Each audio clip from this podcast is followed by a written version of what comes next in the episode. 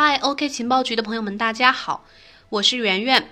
今天呢是二零一九年九月十日，星期二，也是教师节，在这里圆圆祝所有的老师们节日快乐。昨天呢，我们在粉丝群里做了我们首期的中秋节送礼活动，群里的朋友们都十分可爱热情，有很多很爱学习的朋友。在这里呢，也希望大家继续关注和支持我们，以后还会不定期的有活动和福利。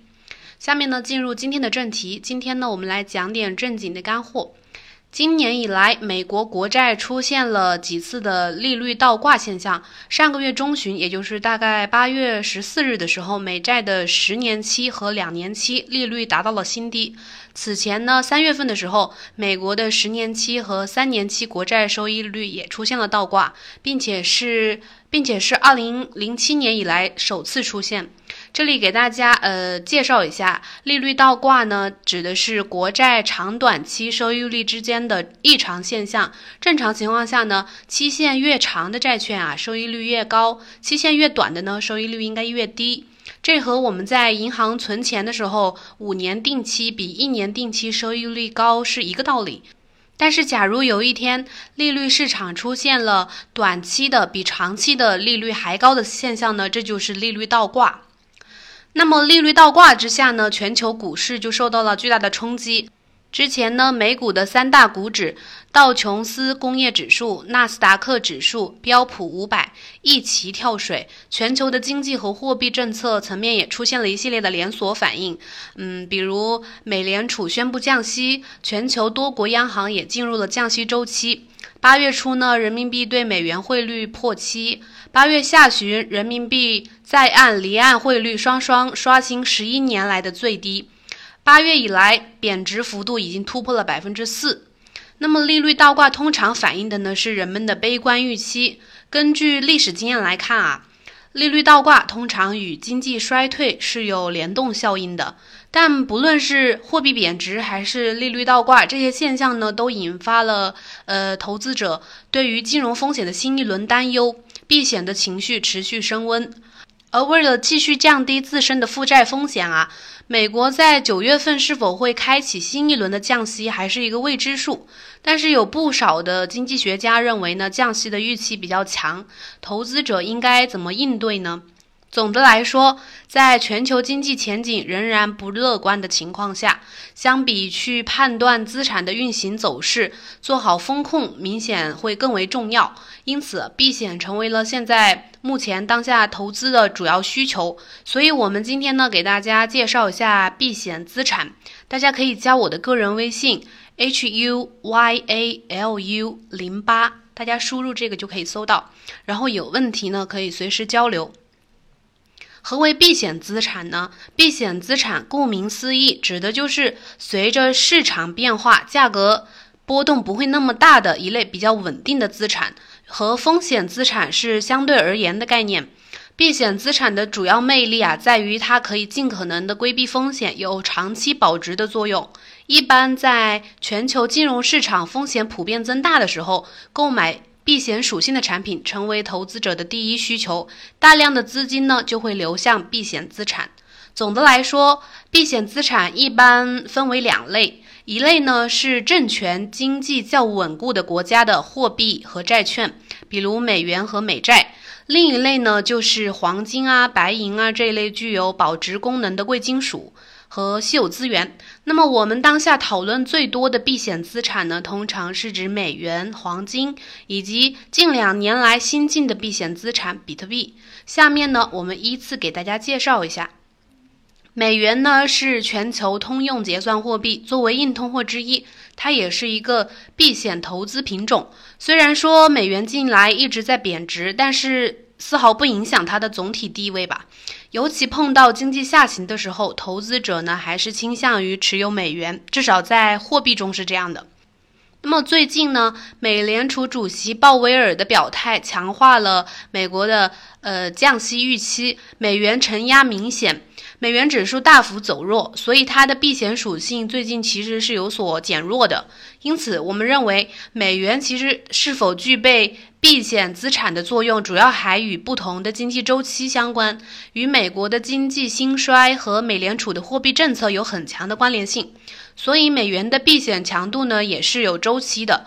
比如说，假如在2008年次贷危机的时候，你如果利用美元来避险的话，就会损失惨重。下面介介绍一下黄金。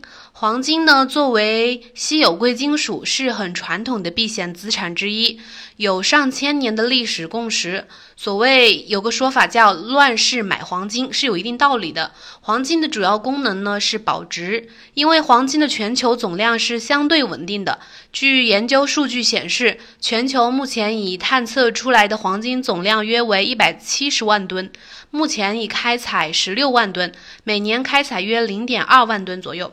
相对于纸币的通胀，黄金呢，它不存在增发，加上也属于硬通货，所以呢，它兼具极强的保值性、流通性。尤其是在通胀或者是经济不景气的情况下，黄金相较于货币资产呢，会更为保险，所以它就具备很强的避险属性。特别是美联储降息之后啊，全球进入了货币宽松周期。对，呃，给黄金价格呢带来了中长期的支撑，黄金的避险属性呢得到了更大的显现。根据业内投资专家分析啊，呃，随着外围争端的不确定性仍然将持续，加上美联储九月降息的预期又增强，预计未来一段时间呢，黄金的上涨趋势仍有很大的可能会持续，这对投资者来说呢是个利好。中国金融衍生品投资研究院院长王红英在此前还说过，从投资角度来看，黄金作为贵金属的一种货币体现形式，是一个非常有用的避险资产。其次呢，就是像新兴的比特币这种资产，由于区块链技术对于通胀的锁定特性，也是值得去持有的。这是他的原话。是的，作为一种新兴的价值存储手段，近几年来，比特币的投资避险属性逐渐显现，也被主流的投资机构和投资人群认可。在谈论投资产品时啊，我们特别是在说到避险资产的时候，人们习惯会把比特币和黄金相提并论，因为呢，比特币和黄金确实有很多的相似之处。比如，我们来列举说明一下。比特币具备稀有性，因为它的总量恒定，最大供应两千一百万枚。然后呢，就是比特币是去中心化的，没有发行机构，价格完全由市场决定。再次呢，就是比特币不可篡改，难以受到攻击而被篡夺或者是损坏。因此呢，很多人将比特币称为数字黄金。随着市场接受度和它的认知度逐渐提高，比特币其实呃已被投资市场看作是继美元、黄金之后的新型的避险资产。但其实我们会发现啊，市场上关于比特币到底属不属于避险资产，一直存在一些争议。有观点也认为呢，比特币的波动。价格波动实在是太大了，其实是属于风险资产。但我们认为呢，从它的本质属性来说，它其实是具备避险资产的特性的。假如把握市场周期的话，长期来说它的风险是可控的，价值呢也是可观的。在优势方面，相比黄金，比特币有自己独特的投投资吸引力。首先呢，比特币只需要一个钱包和私钥，便于携带与保存；而黄金呢，其实非常不便于携带和运输。其次呢，比特币和美股、黄金、A 股等几乎相关性不强，可以说几乎没有相关性。价格呢，不易受到牵制。最后呢。比特币它近几年来的涨幅其实远远大于黄金过去二十年的涨幅，这就意味着可获得的投资回报也是翻倍的。有时候呢，比特币就会被用来对冲传统金融市场的投资风险。而在劣势方面呢，相比黄金上千年的强大共识，目前来说，比特币依然还是一个比较小众的市场，共识呢还不够稳固和庞大，也限制了它的流通场景的扩大。另外就是它自身的价格波动因素，目前是投机炒作力量远远大于价值投资力量，所以呃，比特币如果想要成为真正传统意义上的避险资产呢，还是需要较长时间的去泡沫化。最后呢，呃，圆圆其实建议大家呀，可以根据自己的需求，合理的配置手上的闲置资产，设置适合自己的投资组合，分散风险，扩大收益。比如呢，在经济环境下，在目前当下的经济环境下，选择避险资产的时候，可以设置一个比例。比如黄金，虽然目前总体趋势走强，但是也不要盲目投资。